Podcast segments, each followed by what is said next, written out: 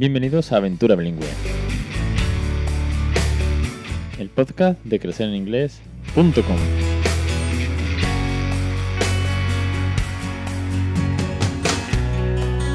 Capítulo 240, 21 de enero de 2021. Muy buena, mi nombre es Alex Perder y esto es Aventura Bilingüe. Ya sabéis, el podcast de bilingüismo real, el podcast que intento ayudaros, sobre todo en esta ronda de preguntas, pues a resolver vuestras dudas sobre el bilingüismo, en cómo comenzar, qué tips, qué consejos, qué planteamientos tenéis en casa, de manera que vosotros también consigáis regalar una segunda lengua sin esfuerzo a vuestros hijos. Nosotros nos tenemos que poner las pilas, tenemos que mejorar, tenemos que buscar, tenemos que informarnos, tenemos que combatir las dudas y los, bulos también cuando comenzamos, pero nuestros hijos se llevan un regalazo sin el menor de los esfuerzos, divirtiéndose, jugando, cantando, leyendo y todo eso, bueno, pues eh, en un ambiente bilingüe que hemos conseguido crear cada uno en nuestra casa. Más, menos, pero sé que sois muchos los que lo estáis logrando y es una pasada poder acompañaros.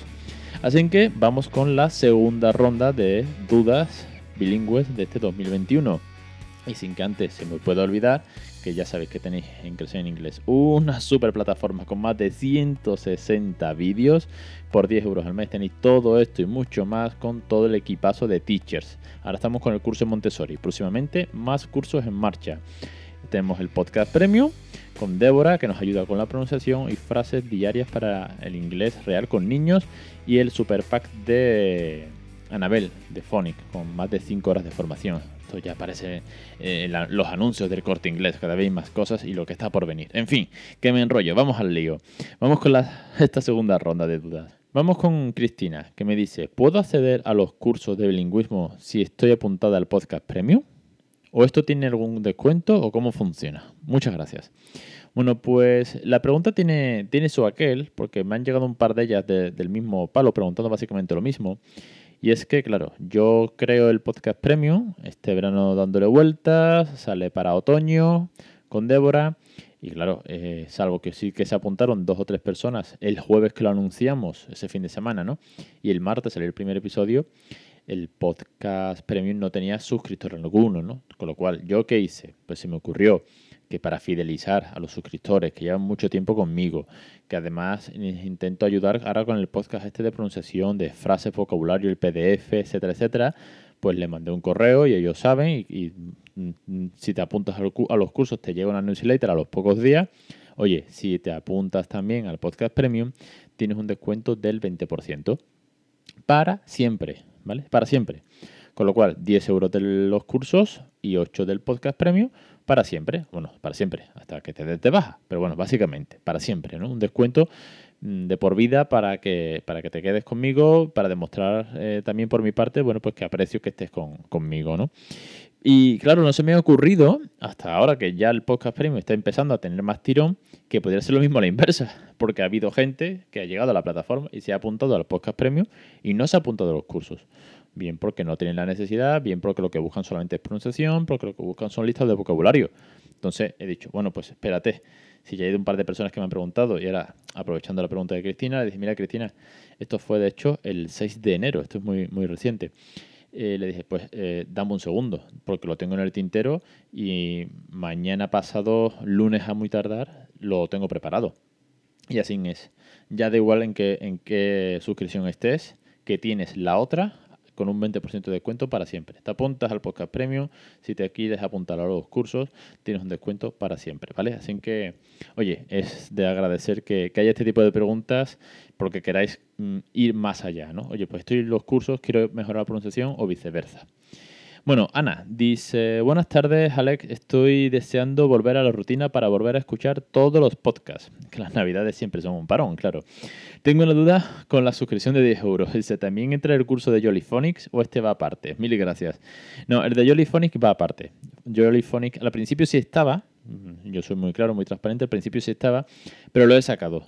Lo he sacado en un pack eh, único, un pack que vale 120 euros, porque es para siempre. Ese es, el plus que tiene. Eh, el plus de Jollyphonic tiene de Anabel, que son más de 5 horas de formación, son más de 30 vídeos donde explica fónica phony, juegos, materiales, ejemplos dentro de su aula. Es un valor muy gordo. Eh, lo explica súper bien. Tiene un descuento en los materiales de su tienda. sobre todo, como sé que es un recurso que muchas teachers necesitan para formarse y luego ir repasando, no tiene sentido que esté una suscripción mensual. Porque lo que hoy te formas cuando comienzas el curso, mm, cuando vas a empezar el año que viene y quieres volver a retomar alguna cosa, pues es mucho periodo de tiempo. Entonces lo he paquetizado en un, en un solo pack, en una sola, en una sola compra no es una suscripción, es una compra que te da, eso sí, acceso para siempre, ¿vale? Con lo cual, oye, pues esto va aparte. También así Anabel lo tiene más controlado por si tiene que actualizar cualquier vídeo, si tiene que actualizar materiales que también los actualiza, ¿vale? Con lo cual podéis volver a descargar sus materiales. Esto va aparte. Vamos con María. Dice, buenos días, quería saber si aún puedo inscribirme al curso de bilingüismo y Montessori sin perderme nada de lo que se ha dado. También quería saber cómo hacerlo. Muchas gracias. Pues María, te puedes apuntar cuando quieras. Eh, porque la suscripción, como ya seguramente ya muchos sabréis, da acceso a todo el contenido de la plataforma de, de los cursos de bilingüismo real. Con lo cual, te apuntes hoy, te apuntes mañana, vas a ver todo el contenido que hay. De Montessori, como ahora mismo está en circulación, cada lunes se desbloquea una nueva clase, así hasta que se complete. Cuando se complete el curso, comenzará otro y otras 10 lecciones que se van a ir desbloqueando, pero sigues teniendo acceso a todo lo anterior. Vamos con otra, dice Nati. Buenas tardes, ¿esta plataforma solo sirve para peques? Me gustaría sacarme el B2. ¿Me podrías ayudar? Pues no.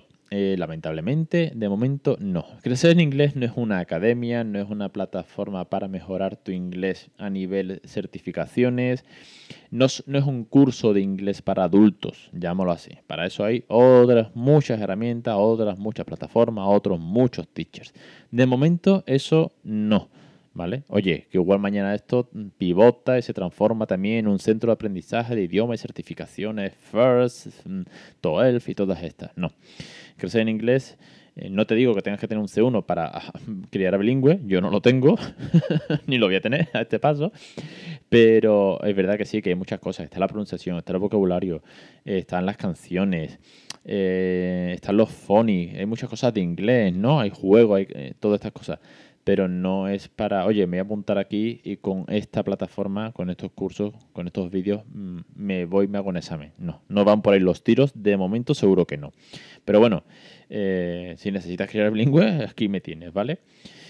Vamos con un par de ellas más, más de, en relación a bilingüismo, que la, verdad que ha habido una avalancha de preguntas sobre, sobre la plataforma en sí. Pero bueno, bienvenidas sean y aquí quedan respondidas. Me dice Antonio, pues por fin, un caballero por aquí. me dice, eh, han caído por Santa Claus eh, algunos cuentos en inglés, pero mi niño, esto es típico de que los abuelos se vienen arriba y regalan cuentos en inglés, pero mi niño aún es muy peque. ¿Crees que debería guardarlos para cuando sean más grandes o sería buena idea empezar a leerlos ya? Bueno, pues eh, Antonio, mira, eh, si es muy, muy peque, no me dices la edad de, tu chiquillo, pero si es muy, muy peque eh, como mi segundo hijo, que tiene ahora seis meses, yo se los leería fácilmente. Cuando esté en la rutina del, cuento de por la noche, nunca mejor dicho, ¿no? Cuando vaya a dormir, que esté en la cuna muy relajadito, con su peluchito, o no sé si tiene algún juguetito. Cuando esté muy tranquilo, pues una de las cosas que puedes hacer es leerle un cuento. Vamos a poner, no lo sé, que le han regalado el grúfalo. Yo siempre lo pongo de ejemplo, ¿no? Un cuento con una moraleja, con frases complejas, con ilustraciones, tal, ¿no? Bueno, pues como lo que vas a hacer es narrarle una historia que ni siquiera va a ver, el cuento, no tiene por qué verlo, tú te sientas en... Yo me pongo, me pongo en tu papel, ¿vale? Yo tengo la mini cuna al lado de, a los pies de mi cama, pues yo me siento en los pies de mi cama y le leo eh, el cuento a mi hijo y ya está. Le pones tu entonación, le pones tu énfasis, voz muy tranquila, muy suave, ¿vale? No, hay que eh, alarmar, no sé si es un bebé, pues ya está. ¿Que es un poquito más grande? Pues igual eh, que tiene un añito y pico, mm, yo esperaría si tuviese un año y pico, porque ya intentan tocar, ya quieren pasar las páginas, este tipo de cosas. Ahí yo esperaría un poco y tiraría más por cuentos de pastadura, estos que son de que se levanta la pestaña, ¿vale? El otro día leía Débora, por ejemplo, Spot, el perro este, ¿no? Es Spot para el colegio, Spot va a un montón de sitios. Bueno, pues esos son cuentos más para los toodles, ¿no? Los, los, los bebés ya de más de un año, cerca de los dos, si pueden interactuar más, ya además ven cuál es la idea del cuento. Eh, creas la rutina con ellos por delante, ¿vale? Si son más bebés, pues le puedes leer lo que quieras, como si les quieres leer Señor de los Anillos en inglés. Tú lo que estás haciendo ahí es un oído brutal eh, en inglés. Bueno, pasa que bueno, es interesante los cuentos porque tienen rima y son fáciles, ¿vale? Y, poco más, ya está. Tómatelo con naturalidad, como siempre digo, ¿vale? Eh, también a lo que tú veas. Si tú ves que el niño quiere agarrar el cuento y es un cuento de papel de hoja fina, pues eh, guárdalo, guárdalo para más adelante. Ya está, solo explicas al tito, al abuelo, mira, están muy bien los cuentos, los vamos a guardar para cuando sea un poco más mayor, ¿vale? Que ahora mismo no quiero que los rompa. Y ya está. Yo lo mismo he hecho, he hecho aquí en casa, ¿eh? Ahora lo guay es que con el, con el peque estoy rescatando cuentos antiguos, incluso de tela, para el bebé, que el mayor ve y flipa, claro. En plan, hostia, un cuento de tela y no tiene letras. ¿Qué me leías, papá? Y decía, bueno, me inventaba la historia de la mariposa que, iba de una página a otra, ¿no? O Very Hungry Caterpillar. Vamos con otra para ir terminando. Me escribe Carolina y dice, hola Ale, muy buenas tardes. Te quería preguntar sobre la vergüenza de hablar en inglés en público. Estas navidades, la verdad que, aunque hemos visto a pocos familiares, todo el COVID lo que tiene, pero las pocas veces que hemos visto los abuelos y tal, como hemos tenido más contacto, me ha dado más apuro eh, conversar más tiempo en inglés delante de, de mi hija y con ello que no me, que no me entiendan. ¿Cómo lo hago? ¿Cómo lo has hecho tú? ¿Y cuál es tu consejo con respecto a si perder o no perder ese momento en inglés también con, con mi hija o cambiar al español para que me entiendan mis padres? Muchas gracias, un saludo desde Granada. Bueno, pues Carolina, a ver, esto depende de cada familia, ¿vale? Yo te digo que yo no dejo de hablar en inglés.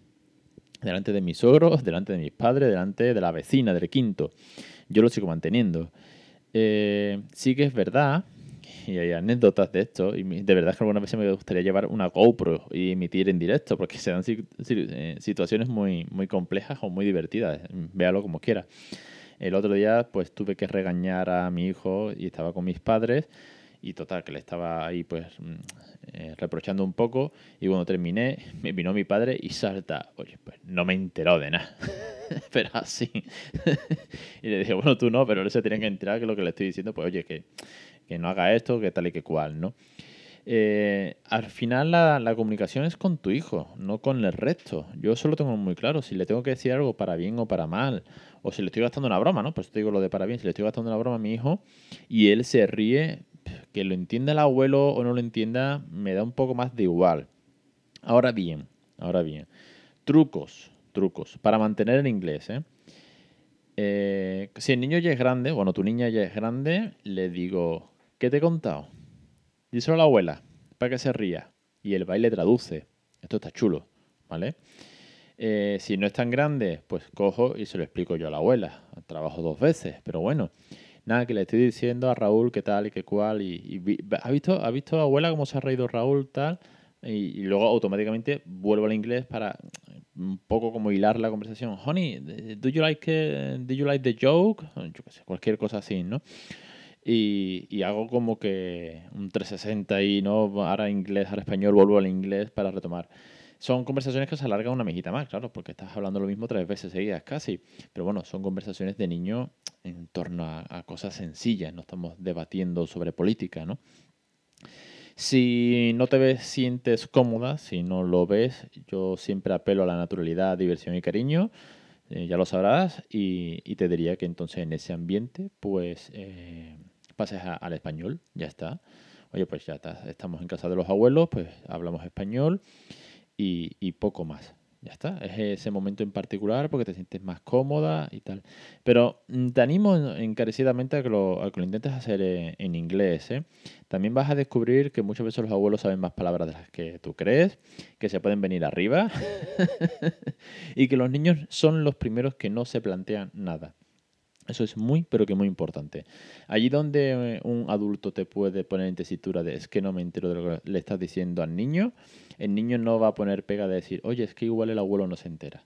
Ellos, para ellos es su día a día, tú eres su madre, están acostumbrados a que le hables en inglés. Y ya he dicho aquí muchas veces que si yo hablo en español, alguna cosa que me salga, eh, me lo, me lo shankara. Es lo que tiene. Después de cinco años dándole al pico en inglés, pues él no quiere que yo cambie. Así que, bueno, es una, es una exigencia muy divertida. Y vamos con la última pregunta de esta super ronda, que viene de la mano de Belén, que me dice, hola Ale, muy buenas tardes. Quería preguntarte, ¿a qué edad crees conveniente que pueda empezar a enseñarle las letras a mi hijo? Ahora mismo tiene dos años y creo que aún es pronto, pero te he escuchado en algún otro podcast decir que empezaste a los dos años y medio con el tuyo. Eh, ¿Me animas a hacerlo? ¿Es mejor esperar? ¿Cómo, ¿Cómo lo ves? Muchas gracias y un saludo. Pues Belén, sí, efectivamente, yo empecé a los dos años y medio con Raúl a enseñarle las letras, bueno, las letras no, los sonidos de las letras, pero automáticamente eh, lo que es el, alfabeto, ¿vale? Yo no pasé a los phonics de, dos letras, de H, S, o O, e, A, este tipo de cosas. Yo directamente hice solamente el abecedario, el alfabeto. Y lo trabajé pues con canciones, lo trabajé con libros y lo trabajé con letras de goma espuma. Eh, de hecho, vamos, de todo eso es de lo que va el curso de iniciación a la, a la, a la lectoescritura que tengo. Esas son cinco lecciones, porque forma parte de la iniciación a los números y va básicamente de cómo lo he hecho. Y si con dos años y medio, tres, él ya se sabía todos los sonidos, se sabía también el nombre de las letras, también se lo supo. Y hasta ahí llegué. Hasta ahí llegué. Luego es un tema que se ha quedado muy, muy aparcado, que sí que de vez en cuando recordábamos, o yo sobre todo le insistía mucho con algunas letras a la hora de pronunciar, porque a mí me vino muy bien los, los phonics, me vinieron muy bien para, para ayudarle con la pronunciación de algunas palabras, como por ejemplo snake. Yo le digo, ¿do you remember the sound? Snake snake, ¿vale? Entonces le, recargo mucho esa S o la R, ¿vale? Porque claro, para colmo él eh, se llama Raúl. Y entonces, claro, de pronunciarle nosotros su nombre en un contexto español, ¿no? Donde nuestra R es muy fuerte y, la tiene muy marcada, pues claro, él te dice robot. No, no, robot. Ro, ¿Cómo, what is the sound? What is the sound? Like rose, robot. Entonces le ayudo con esa R para eso me sirvió. No me sirvió o no, no fui más allá. Podría haberme mejor metido en camisas de once vara, eh, aplicar más fuerte con los phonies, dedicarle más tiempo. Pero oye, os lo digo siempre, eh, yo no soy teacher, yo soy era padre primerizo, criando bilingüe, y tampoco quise forzar la maquinaria. Yo lo vi cómodo ahí, tampoco teníamos más tiempo porque al final el día a día te come. Y lo que sí hice fue sembrar la semillita de los fones en su cabeza. Cuando, te digo, que me he metido en camisa de once varas del tema de enseñarle a leer y a escribir, ¿vale? Pero cuando en el cole él ya se sabía todo el abecedario, él ya sabía el reconocer cada letra, ¿vale? Él veía el símbolo de la letra y sabía cuál era, en español y en inglés. Ahora que ya está en tercero, pues ahora sí que está aprendiendo a leer, ya aprendiendo a leer palabras, ya está leyendo frases completas en, español, pues como decía el otro día, ¿no? La vaca come césped. Pues ya lee frases de 3, 4, 5 palabras y que tienen pues un contexto donde hay un sujeto, un predicado, un complemento directo, aunque todavía no sabe qué leche es eso, ya le llegará el turno. Y entonces aquí, ahora sí estoy apretando yo para la lectura en inglés. Y lo estoy haciendo con libros muy sencillos, libros que tienen eh, frases muy pequeñas y estamos directamente leyendo. Directamente. Los phonies los estamos practicando por otro lado, con una, bueno, pues repasando los phonies, repasando los sonidos, alguna que otra vez las canciones, una app que pongo de vez en cuando en práctica, muy pocas veces. Tengo que hacer una review de esto, posiblemente para las próximas semanas. Y, estamos leyendo. Y muchos phonics, muchos, muchos phonics, están saliendo directamente a la hora de leer cuando ve la palabra digo, eh, ¿sabes qué pone aquí? Me dice, no. Digo, pues mira, esto es así. Y le explico cómo suena esa palabra. Y muchas las, va memorizando de haber visto el phonics y otras muchas las saca casi que solo porque le suena. Cuando, cuando dice la palabra y la lee, digamos, literalmente, como si fuese en español, al decirlas como, eh, espérate, esto me suena que yo lo he escuchado de papá y, y automáticamente la saca. Y si no, pues le explico. No, mira, esto funciona así. Esta palabra se dice así. Y además este phonics es tal. O esta, eh, la letra E al final de una palabra la mayoría de las veces no suena. Es mágica. Una letra E que no suena. Es como la H en español. Este tipo de consejos. Y va memorizando, va leyendo. Cada vez lo hace mejor y es sorprendente. La verdad que es muy, muy, muy chulo. De hecho, se me ocurre, porque es una cosa muy graciosa, ya con esto cierro, que si no me estiro mucho que le enseña, le enseña, ojo como son los niños, ¿eh? lo que es la motivación intrínseca, le está enseñando a leer en inglés nada más y nada menos que a mamá. Ya ha habido un par de noches que nos ponemos a leer y le dice, mamá, pero, pero mira, mira, esto es tal y así suena esta letra, pero tú, tú estás yo te voy a enseñar, yo te voy a enseñar. Entonces se me ocurre que voy a intentar grabar alguna noche que estemos los tres en el sofá y os pongo eh, cómo un niño de 5 años le enseña Jolly Phonics, o le enseña los Phonics a su madre, ¿vale? Para que tengáis otro testimonio real y de cómo él interpreta cómo lo ve tan sumamente fácil. Para él es súper, súper fácil, ¿vale? Nada más, no me, no me enrollo más. Muchas gracias a todos por las preguntas, ¿vale? Seguiré guardando preguntas para futuras eh, rondas de, de dudas y cuestiones que tengáis de bilingüismo, de recursos, de la plataforma, que hoy ha habido muchas de la plataforma. Así que de verdad es un placer eh, atenderos. Me podéis contactar en inglés.com barra contacto, por los privados de Instagram, me podéis mandar un, audio si queréis también. Y que para cualquier cosa, para sobre todo, sobre todo, que al fin y al cabo es lo importante, para que vosotros también les regaléis una segunda lengua, aquí tenéis a un servidor, a un equipazo de teacher y todos los contenidos que hay en inglés.com. Os espero la semana que viene. Un saludo.